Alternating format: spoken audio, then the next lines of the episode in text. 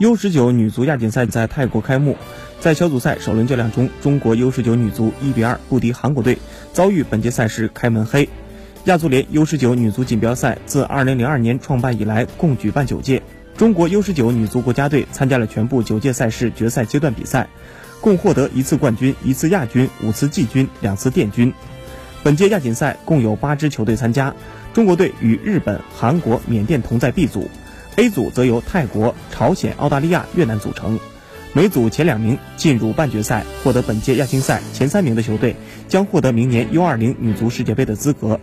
这场比赛中，几位经历过大赛的球员悉数登场。泰国当地时间十月三十一号，中国队将在小组赛第二轮比赛中迎战缅甸队，此役必须取胜才能保住出线希望。